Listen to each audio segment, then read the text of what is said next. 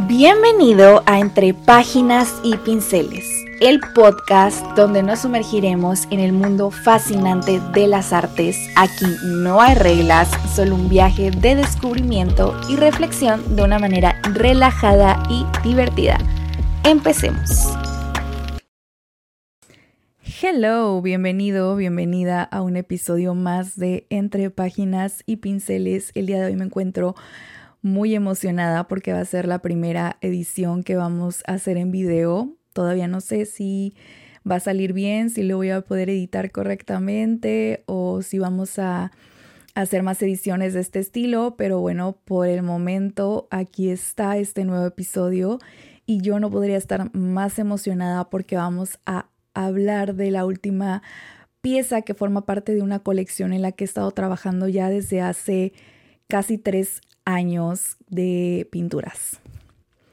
Esta colección la comencé porque hace ya un buen tiempo estuve viviendo aproximadamente dos años en la Ciudad de México, que es una ciudad que es de mis favoritas en el mundo. Me encanta que está llena de arquitectura, de cultura, de arte, de magia en general y disfruté muchísimo mi estancia por allá. Entonces, bueno, ya por asuntos eh, ajenos me tuve que regresar a vivir a esta ciudad y nunca pensé que la fuera a extrañar tanto.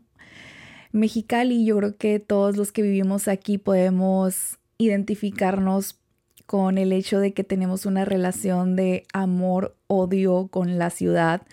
Y esto es porque, pues, solemos quejarnos mucho, ¿no? De que es que el clima, es que no hay nada que hacer, es que esto, es que aquello pero yo considero que en los últimos años nos hemos estado apoderando de la ciudad y la hemos convertido poco a poco en, muy nuestra, la hemos llenado de lugares hermosos, de eventos que la, que la reviven, que la llenan de vida, ¿no?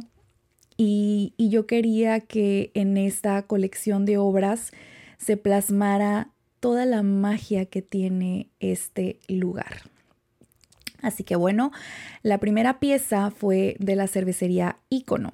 Esta pieza es un óleo en el cual en, la composición tenemos una chica con una mesa y en esa mesa hay un gatito, una cerveza de fauna, porque yo quería incorporar también ese elemento de una cerveza que tanto me gusta de nuestra ciudad y una hamburguesa también por ahí de Crypta Burger porque a mí me encanta Crypta Burger y fue una de las cosas que más extrañé también cuando estuve fuera de la ciudad porque yo considero que en ningún lugar venden unas hamburguesas tan deliciosas como esas, pero bueno.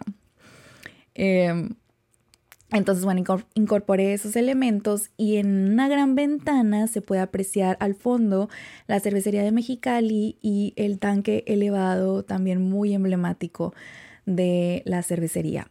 Entonces, pues una de las cosas que yo quería que fueran muy mm, particulares del cuadro son las luces que, miren, yo no sé por qué ahorita ya no las tienen, pero antes el edificio de la cervecería tenía unos focos que iluminaban de diferentes tonalidades, ya fueran mm, verdes, rojas, rosadas y así y daban un efecto muy bonito que yo quise que se plasmara en la obra.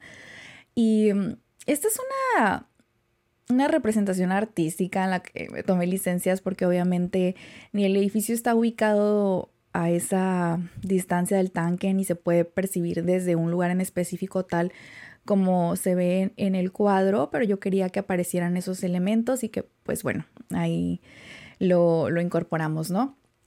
Ya en segundo lugar, em, quise hacer el cine curto. El cine curto es un edificio que recientemente fue restaurado y lo convirtieron en otro espacio también dedicado a la cultura, más que nada a la música y al cine y además hay gastronomía. Hay un mercado donde tú puedes escoger dónde vas a comprar tus alimentos, hay comida italiana, japonesa y demás y también hay cervecerías. Este lugar en especial, que es la Avenida Reforma, tiene esa vibra como de los 40, de los 50, vintage y, y te da una sensación muy especial que yo quería que se reflejara también en el cuadro con esos colores tan vivos, tan bonitos que se aprecian en la noche. Y también cuenta una historia de una pareja que aparece en la escena, solamente que pues en este momento no vamos a hablar a fondo de esa obra, simplemente pues la menciono. Y ya de ahí siguió el capítulo 1, que es un lugar que yo disfruto bastante. Em, llevo yendo ahí desde que me gradué, casi casi, en este café. La mayoría de las veces que voy, voy sola y me llevo un libro y siempre que voy ahí me parece muy especial porque cuando, cuando estás en el interior hay unos silloncitos, mesitas y así que dan frente al, a, las, a los ventanales de, del establecimiento y desde ahí tú puedes ir observando cómo va pasando el tiempo porque el cielo se empieza a tornar de tonalidades distintas y los atardeceres ahí son mágicos. Entonces, en esta pintura yo quería que se reflejara eso tan especial que tiene lugar de, de poder ver cómo va cambiando el cielo pero no quise que fuera como desde mi perspectiva, desde cómo es cuando tú estás adentro. A lo mejor luego podemos hacer eso, pero en esta hora en específico quería que se viera todo desde fuera y que esos colores que se van cambiando en el cielo iluminaran directamente el local.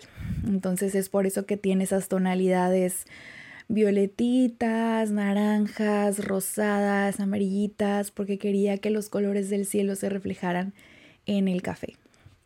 Y bueno, la pieza de la que vamos a hablar el día de hoy es la última que forma parte de esta colección, que es de la Taberna Levarón. Y bueno, la Taberna Levarón es un lugar que está ubicado en una zona muy especial, bueno, a mí me parece muy especial, de aquí de Mexicali, que es el centro cívico, pero es muy curioso porque el centro cívico en las horas pico es el lugar más imposible que hay. Hay gente caminando por todas partes, hay un trafical, o sea, es raro. Sin embargo, en esta zona donde está el Levarón son varios callejoncitos en donde hay oficinas, notarías y cosas así. Y cuando tú llegas ahí, es completamente diferente. Es como si te transportaras a otra zona.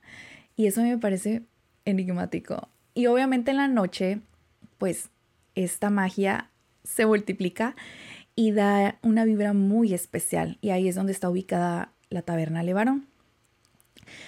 La Taberna Levarón está en un edificio hermoso. Tiene unos balconcitos, ventanitas así muy hermosas, un tejabán así de madera. O sea, los ladrillos. Es un lugar muy, muy bonito en sí mismo, pero también la taberna le da una aura muy especial. Si tú vas caminando por la acera desde afuera, se percibe desde las ventanas ese ambiente como acogedor, cálido, que te invita a querer sentarte ahí a platicar con tus amigos, con tu pareja y demás. Y yo quería que eso se viera reflejado en el cuadro otra de las cosas que resaltan más en, este lugar es que está la taberna, está el otro local y hay un callejoncito en medio en el cual hay un árbol que a mí me parece hermoso. Siempre hay como gatos por ahí. A mí me encantan los gatos. Entonces me parece muy bonito que, tienen ahí su platito de comida y todo. Que ahí andan los gatitos. Que hay una banquita a, a fumar cuando se podía, platicar y así. Y yo quería que estos elementos que tanto resaltan del lugar obviamente formaran parte esencial de la obra. Así que mm, ya tomando esto en consideración, quería que en el cuadro el, primer plano fuera el árbol, el, faro de luz, súper bonito, y que se percibiera esa calidez a través de las ventanas del lugar.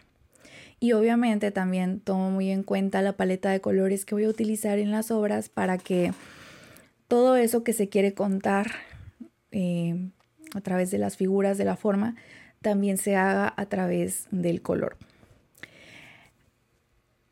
Estas tonalidades van desde las rojizas, naranjas muy, muy vibrantes, casi rojos y van en gradiente a, naranjas medios, amarillitos y también se incorporaron muchas de esas tonalidades magenta, rosas, se utilizó mucho el violeta también y, el sombra tostada para poder tener como esos contrastes.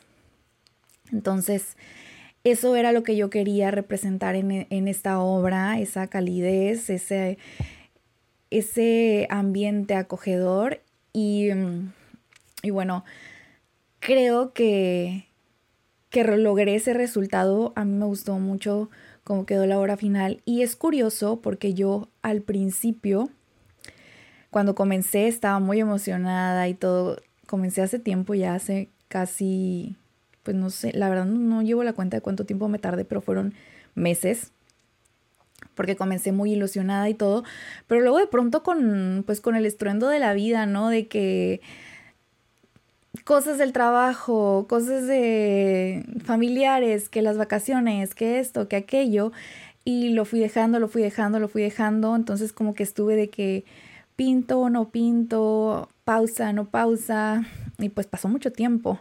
Entonces ya como meta del 2024 yo dije, tengo que terminar esta obra el problema es que yo soy una persona que procrastina demasiado. Entonces, si yo dejo una cosa y ahí se queda, y se queda, y se queda, y tardo en retomarla, híjole, ya luego se vuelve un poquito complicado darle esa continuidad, pero dije, no, no me puedo dejar vencer, ya le he dedicado tiempo a esto, la voy a terminar, sé que puedo, y dejé que esas voces de mi cabeza no me gobernaran y continué y bueno, la pude terminar y estoy muy contenta de, haberlo hecho y que, hubiera sido también como un reto personal el terminarla.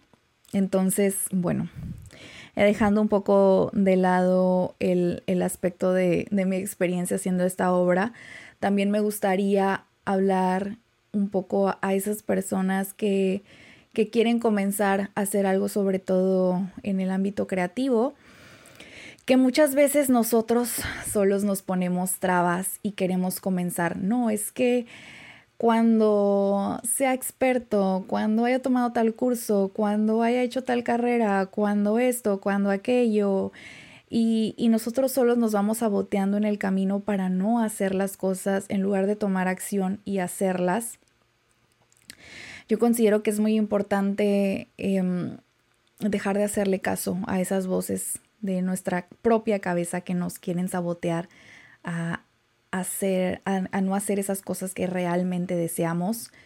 Y, sobre todo en, en, el proceso creativo que, yo lo he vivido muchas veces y, que fue mucho más evidente en esta hora de que, híjole, o sea, ya no me está gustando, esto no está tomando forma, chalala, o sea, no, no te rindas continúa y esto es mucho de confiar en el proceso, de, tener paciencia, de, de que sabes que cada pincelada, cada pincelada, cada pincelada te va a ir acercando más a ese resultado que tú quieres lograr y no dejarte vencer porque, uy, es que no, ya no le veo pies y cabeza, ya mejor a otra cosa. No, o sea, siempre, siempre, siempre hay que continuar. Y, y bueno, eso era lo, que quería platicarte el día de hoy. Estoy contenta de, continuar con esta serie. Va a seguir.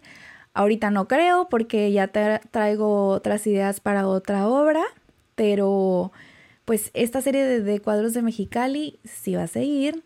Tal vez en unos tres meses, no dependiendo cuánto me tarde haciendo esta obra que ya tengo en proceso, pues les, les contaré, ¿no? Pero bueno, estoy feliz con el resultado, espero que a ti también te haya gustado. La puedes ir a ver a mi Instagram, Musefelin, o si no, pues de todos modos, si este formato sale en video, pues te voy a poner una imagen aquí para que la veas.